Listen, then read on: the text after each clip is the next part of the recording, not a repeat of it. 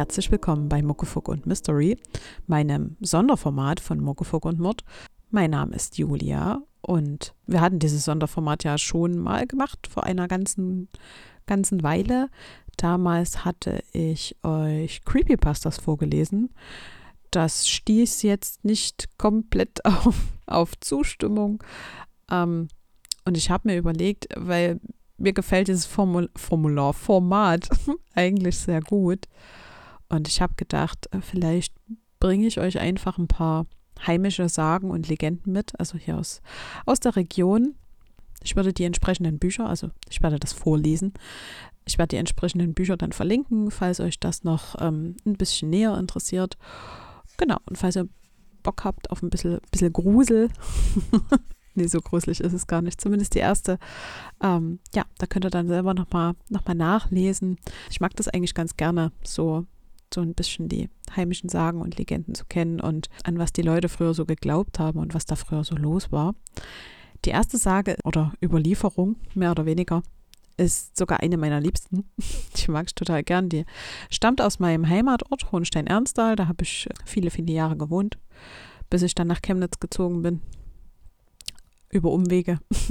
die würde ich euch zuerst näher bringen wollen. Und zwar heißt die Das eisgraue Männlein vom Alexanderstollen.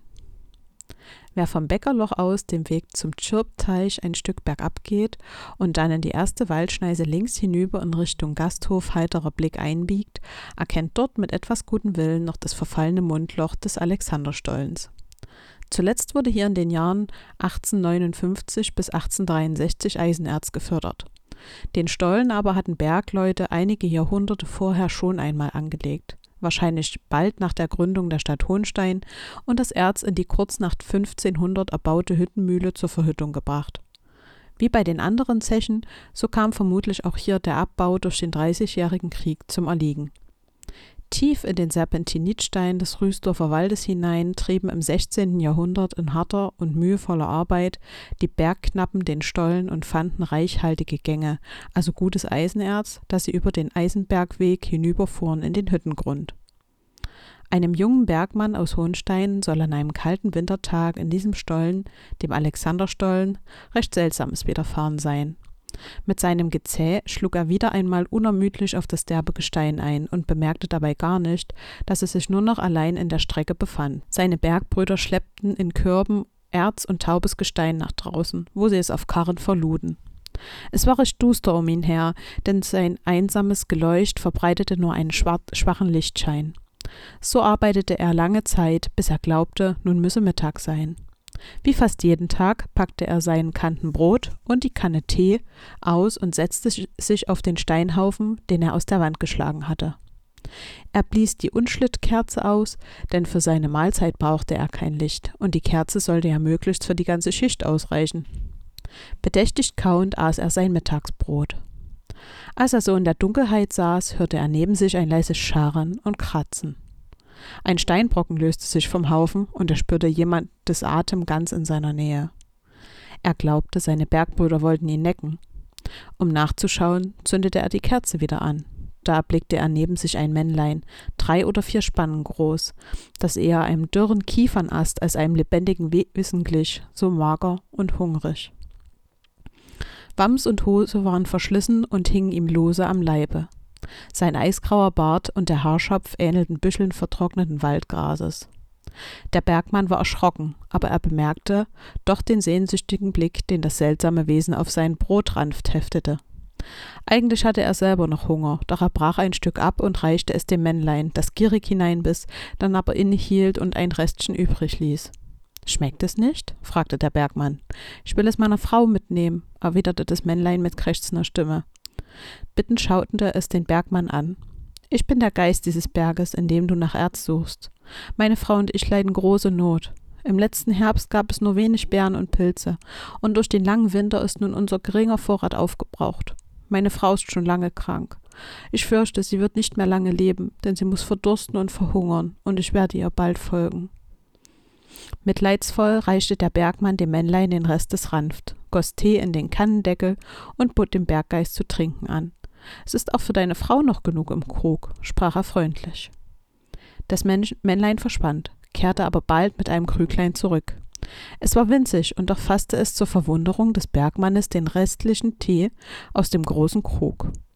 Nun ist dir selbst nichts geblieben, sagte das Männlein. Das macht nichts. Heute Abend zu Hause kann ich doch wieder essen und trinken. Komm nur morgen wieder an diese Stelle. Ich will dir ein Stück Brot mitbringen und auch eine Krankensuppe zur Stärkung für deine Frau. Nach der Schicht sprach der, sprach der Bergmann zu niemanden von seinen Kameraden über sein Erlebnis.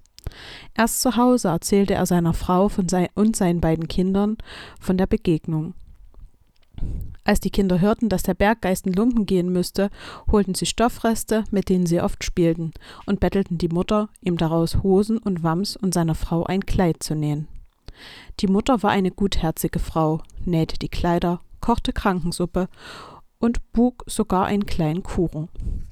Am anderen Morgen nahm der Bergmann diese Gaben, auch Brot, eine Kanne Tee und ein Fläschchen mit gutem alten Wein mit in den Alexanderstollen.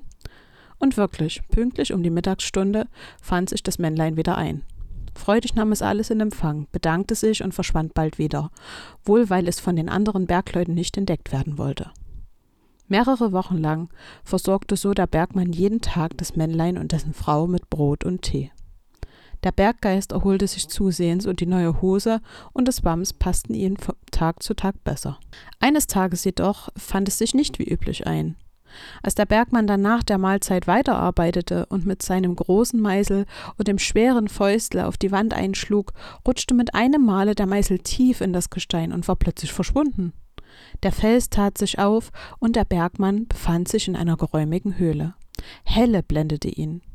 Als sich seine Augen an das Licht gewöhnt hatten, sah er, dass er sich in der Behausung des Berggeists befinden musste. Katzengold und Silberadern schmückten die Wände, zierliche Möbel standen da, und auf einer Bank saßen der Berggeist und sein noch winzigeres Weiblein. Die beiden erhoben sich, kamen auf ihn zu und lächelten ihn freundlich an. Deine Arbeit hat dich heute zu uns geführt, sagte die Frau des Berggeists. Bergmann, du hast uns gerettet. Dank deiner Hilfe sind wir beide wieder gesund geworden. Und weil du so gut warst und mit uns dein Brot geteilt hast, sollst du wohlverdienten Lohn erhalten. Die Alte ging hinüber zu einer Truhe und kehrte bald mit einem ledernen Beutel zurück. Der war leer. Der Bergmann aber wollte selbst den Beutel nicht zum Dank nehmen. Jedoch der Berggeist duldete keinen Widerspruch. Dieser Beutel gehört dir. Höre, so leer wie er aussieht, ist er nicht. Jedes Mal, wenn du hineingreifst, wirst du darin so viel Geld finden, wie du gerade benötigst. Und sorge dich nicht. Sollten böse Menschen ihn dir stehlen, so werden sie daran keine Freude haben. Der Berggeist mit dem eisgrauen Bart drückte ihm den Beutel in die Hand und geleitete ihn aus seiner Höhle, führte ihn noch bis hinter einen Felsvorsprung und verschwand. So sehr der Bergmann dann auch suchte, der Zugang zur Höhle blieb verborgen. Der lederne Beutel in seiner Hand überzeugte ihn, dass er nicht geträumt hatte. Er hörte Stimmen. Seine Bergbrüder suchten bereits seit Stunden nach ihm. Doch als er ihnen das Erlebnis mit dem graubärtigen Männlein erzählte, lachten sie und glaubten ihm nicht. Er aber sagte: Ihr habt so lange nach mir gesucht. Darum lade ich euch auf einen Krug Bier ins Wirtshaus ein. Da können wir gleich die Kraft des Beutels erproben. Der Bergmann glaubte an das Geschenk des eisgrauen Männleins und er bestellte einen guten Braten und für jeden einen Maßkrug Bier. Der Hüttenmühlenwirt jedoch war nicht bereit, eine solch hohe Zeche anzuschreiben. Nur wenn du im Voraus zahlst, stehen euch Küche und Keller offen. Und er nannte den Preis. Der Bergmann griff in den Beutel und zahlte zum großen Staunen des, Wirt, des Wirtes und der Bergleute in guten Talern und Groschen. Als er das getan hatte und den Beutel wieder einsteckte, war dieser leer, und die Bergleute machten sich einen fröhlichen Abend. Und immer, wenn der Bergmann künftig etwas zu bezahlen hatte, fand er gerade genügend klingende Münzen in dem Beutel. Jeden Freitag aber lud er fortan seine Bergbrüder zum Essen und Trinken in das Wirtshaus neben der Schmelzhütte im Hüttengrund. Ein Spitzbube, der beobachtet hatte, wie der Bergmann den Beutel in die Tasche seines Rockes steckte und diesen dann über die Stange hängte, wollte die Gelegenheit nutzen. Als die Bergleute fröhlich zechten, stahl er den Beutel. Auch er bestellte beim Wirt Braten und Bier, und auch von ihm verlangte der erfahrene Wirt zuvor die Zahlung. Doch als er den Beutel öffnete, zischte ihm eine Kreuzotter entgegen und hätte ihn um ein Haar gebissen, wenn er ihn nicht rasch von sich geworfen hätte. Der Bergmann jedoch hob den Beutel auf und sagte zu dem Spitzbuben: Bist ein armer Kerl, bestell dir ein Essen, ich bezahle es. Und er griff in den Beutel, und es war Geld darin. Die Geschichte ist lange her. Der Bergmann und seine Familie sollen immer in bescheidenem Wohlstand gelebt haben. Ob er den wundertätigen Beutel seinen Kindern hinterließ oder ob dieser mit dem Tode des Bergmanns seine Wunderkraft verlor, weiß niemand mehr zu sagen. Manchmal aber, so behaupten alte Leute, sollen im Winter beim Alexanderstollen winzige Fußabdrücke im Schnee zu sehen sein. Vielleicht leben der Berggeist und seine Frau noch heute dort in ihrer geheimnisvollen Höhle. Die zweite Geschichte, die ich euch mitgebracht habe aus Hohenstein-Ernsthal, soll sich wohl auch so dort zugetragen haben. Und sie heißt Die graue Frau am Badteich. Nicht weit von der Heilquelle entfernt, nahe der Oberwaldschenke, liegt der Badteich. Vor vielen Jahren schlug hier eine Seiltänzerfamilie aus Ungarn ihr Lager auf. Um Zuschauer anzulocken, spannte sie das Seil hoch über den Teich. Die Leute hielten den Atem an, als der Zigeuner sich vorwärts und rückwärts über das Seil bewegte und kühne Sprünge zeigte. Gern legten sie ihre Geldstücke in den schwarzen Filzhut, den ihnen der Zigeunerbub entgegenhielt. Und nun stieg die Ungarin in buntem Kleid die Leiter hinauf. Sie tanzte mit zierlichen Schritten bis zur Mitte. Aber als sie unten im Wasser ihr Spiegelbild erblickte, wurde sie unsicher, sie schwankte und stürzte. Große Kreise zog das Wasser um die Stelle, an der die Seiltänzerin im Teich versunken war. Die Umstehenden liefen davon, statt zu helfen. Der Ungar, sein Sohn und seine Tochter suchten lange im Wasser und fanden nur eine Tote. Noch an diesem Abend führten sie die Ertrunkene auf ihrem Wagen davon. Am Waldrand wendete sich der Seiltänzer noch einmal um. Drohend hob er den Arm zum Fluchen in fremder Sprache. Niemand hat ihn je wieder gesehen, aber der Fluch liegt auf dem Ort, denn die tote Seiltänzerin kann keine Ruhe finden. Immer wieder muss sie zurück zur Unglücksstätte. In wallendem grauen Gewand irrt sie dann in der Nähe des Teiches umher. Und wer sie trifft, dem bringt sie Unglück. Ja, das ist so eine dieser typischen Frau im weißen Kleid Geschichten. Davon gibt es ja zahlreiche in, in unterschiedlichen Regionen von Deutschland. Mm, das ist quasi die, äh, diese weiße Frau vom, von Hohenstein-Ernsthal. Meistens sind die weißen Frauen ja eher so in Wäldern oder so als An Anhalterin, stehen die so am, am Rand. Es gibt, glaube ich, auch ähm, eine ziemlich bekannte, da gab es auch mal eine, so eine Miniserie bei Amazon Prime, wenn ich mir, ja, ich bin mir nicht ganz sicher. Auf jeden Fall gab es da so eine Miniserie, Ebersbacher Forst oder so hieß die, oder Ebersbach, Eberswald, irgendwie so. Genau, da ging es auch um so eine weiße Frau am Straßenrand. Ja, ähm, wie gesagt, das ist die vom Badteich. Ich habe sie bis jetzt noch nicht gesehen. Das ist allerdings auch nicht so der Ort, wo ich mich früher oft aufgehalten habe. Ähm, das ist heutzutage dort, glaube ich, auch nicht mehr so gruselig. Da führt äh, der A4 vorbei und auf der anderen Seite ist eine Landstraße. Und wie gesagt, noch so ein kleiner Mini-Wald und der Badteich. Ähm, vielleicht verlinke ich es euch mal in den Stories, wenn ich dran denke. Mache ich euch mal einen kleinen Screenshot, dass ihr da einen kleinen kleinen Einblick habt, wo das in etwa ist. Ähm, falls ihr irgendwann mal denkt, das wäre eine tolle, tolle Location, um da mal hinzugehen, kann ich euch, ähm, ja, da gibt es so einen so Parkplatz, da kann man gut parken. Und eine Autobahnunterführung und da kommt man in den ähm, Oberwald auf der anderen Seite, der ist sehr, sehr groß. der ist erstens ziemlich cool, um äh, dort wandern zu gehen. Da gibt es einen alten Steinbruch und die Kamai-Höhle ähm, auch ein, sag mal mehr oder weniger, geschichtsträchtiger Ort. Da soll sich Kamai damals versteckt haben. Ja, also falls ihr da mal in der Nähe seid, kann ich sehr empfehlen. Und eine allerletzte Geschichte habe ich jetzt noch für euch. Für die allerletzte Geschichte für heute unternehmen wir noch einen kleinen Exkurs nach Zwickau, gar nicht weit weg von Chemnitz. Der Graurock. Vor vielen Jahren lebte in Zwickau ein hartherziger und grausamer Amtmann, und weil er immer grau angezogen ging, nannten ihn alle den Graurock. Seine Dienstleute hielten es nie länger als ein Jahr bei ihm aus. Die Bauern und Gärtner zwang er zu, hart, zu harten Frondiensten, und kleinste Vergehen strafte er streng ab. Ritt er durch die Stadt, so konnte leicht seine Reitpeitsche zu spüren bekommen, wer ihm nicht rasch genug Platz machte. Traf er im Wald Reisigleser, Pilz- oder Bärensammler, so hetzte er seine Hunde auf sie. Wen wundert es also, dass die Leute diesen Mann hassten, ihn heimlich verfluchten und froh waren, als er endlich zu Grabe getragen wurde. Aus Freude, dass der Tod sie von ihrem Peiniger erlöst hatte, gaben ihm viele Zwickauer das letzte Geleit. Der Sarg wurde ins Grab gesenkt. Da krachte und polterte es plötzlich, ein Blitz zuckte über den Himmel. Manche wollten gesehen haben, dass es ein Feuerstrahl gewesen sei, der aus dem Grab emporschoss und über Zwickau hin in den Wald fuhr, der sich westlich von Müsen St. Micheln ausbreitete. Und wirklich, in diesem Wald war es von jenem Tag an nicht mehr geheuer. In seinem grauen Gewand ängstigte und erschreckte der Amtmann hier auch nach seinem Tod die Menschen, die nach Einbruch der Dunkelheit noch den Weg hier entlang nehmen mussten, und leitete sie oft in die Irre. Eine Bauersfrau, die auf dem Zwickauer Markt Butter und Eier feilgeboten und sich beim Schwatzen mit den Marktfrauen verspätet hatte, musste in der Abenddämmerung noch in den Müsengrund. Plötzlich wurde er der Tragekorb so schwer, dass sie ihn kaum noch schleppen konnte. Sie wollte ihn vom Rücken nehmen, doch sie vermochte es nicht.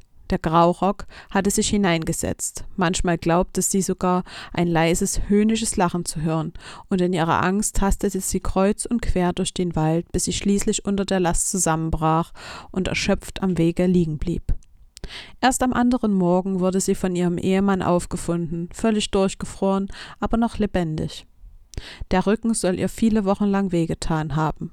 Auf dem Zwickauer Markt plauderte sie sich nie wieder fest.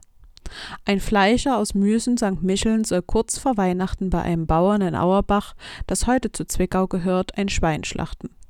Frühzeitig machte er sich auf den Weg, es war noch dunkel. Er hatte den verrufenen Wald kaum betreten, vernahm er neben sich Schritte. Als er jedoch stehen blieb, um sich zu vergewissern, war nichts zu hören. Er rief, wer ist da? Doch niemand antwortete ihm. Sobald er weiterging, glaubte er jedoch erneut die Schritte seines seltsamen Begleiters zu hören. Wieder blieb er stehen und forderte den Unsichtbaren auf, sich zu erkennen zu geben. Dieses Spiel wiederholte sich ein paar Mal. Nun lässt sich ein Fleischer ja nicht so leicht Angst machen, doch als er nun auch noch Pfeifen, Hüsteln und Gelächter zu hören bekam, achtete er bald mehr auf die Geräusche als auf den Weg. Bald wusste er nicht mehr, wo er war und welchen Weg er nehmen musste so folgte er aufs Geradewohl einem. Dieser hörte jedoch mitten im Wald auf.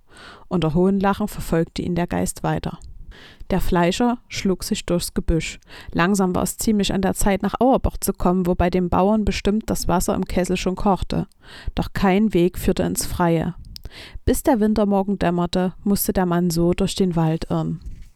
Erst dann verließ ihn sein unheimlicher Begleiter. Der Fleischer fand aus dem Wald heraus und sah im Tal ein Dorf liegen, Mösen St. Micheln. Er war im Kreis gelaufen. Ähnliches widerfuhr auch einem Musikanten aus diesem Dorf. Er hatte mit zwei Freunden in Auerbach zum Tanz aufgespielt, war aber danach nicht gleich mit ihnen nach Hause gegangen, sondern noch bei einem Krug Bier im Wirtshaus geblieben. Sie hatten ihn vor dem Graurock gewarnt, er aber hatte gemeint, ehe ihr an den Wald kommt, hole ich euch schon noch ein. Doch weil das Auerbacher Bier so gut floss, blieb es nicht bei einem Krug, und so musste der Dorfmusikant nach Mitternacht allein durch den Wald. Etwas unheimlich war ihm schon zumute. Er war froh, als er plötzlich die Stimmen seiner beiden Kameraden hörte. Er, lief in, er rief ihre Namen und erhielt auch Antwort. Als er die Richtung einschlug, kam er vom Wege ab und geriet ins Unterholz. Nun rief er erneut, doch diesmal kam die Antwort aus der entgegengesetzten Richtung. Tiefer und tiefer lockten ihn die Stimmen in den Wald. Nur mit Mühe bahnte er sich seinen Weg. Er stieß sich an Bäumen, fiel über Wurzeln, verlor seine Fiedel und riss sich an Dornen und Gestrüpp Gesicht und Hände blutig. Erst als es hell wurde, fand er hinaus. Der Graurock hatte ihn genarrt und bis in den unteren Teil des Mösengrundes gelockt. Vielen späteren Wanderern soll es ähnlich ergangen sein. Noch Jahrzehnte nach seinem Tod trieb so der Amtmann in seinem grauen Mantel sein Unwesen, und die Leute mieden bei Nacht ängstlich den gefährlichen Wald. Zwar bestellten die Zwickauer Bürger immer wieder berühmte Geisterbanner, doch weder Gebete noch Sprüche halfen gegen den nächtlichen Spuk. Erst eine alte Zigeunerin vermochte es, den Zwickauern zu helfen. Als Lohn erbat sie Winterquartier für ihren Stamm. Nach ihren Anweisungen mussten die Männer ein tiefes Loch graben in der Mitternachtsstunde, dann betrat sie selbst das betreffende Waldstück. Sie hatte eine große Flasche und einen Leinensack mit Erbsen bei sich. Genau um Mitternacht umschritt sie dreimal die ausgehobene Grube, stellte dann die Flasche bereit, setzte sich, murmelte Sprüche und zählte Erbsen. Bei tausend Stück zuckte ein Feuerschein auf, genau wie damals, als der Geist des Amtmannes dem Sarg entwich.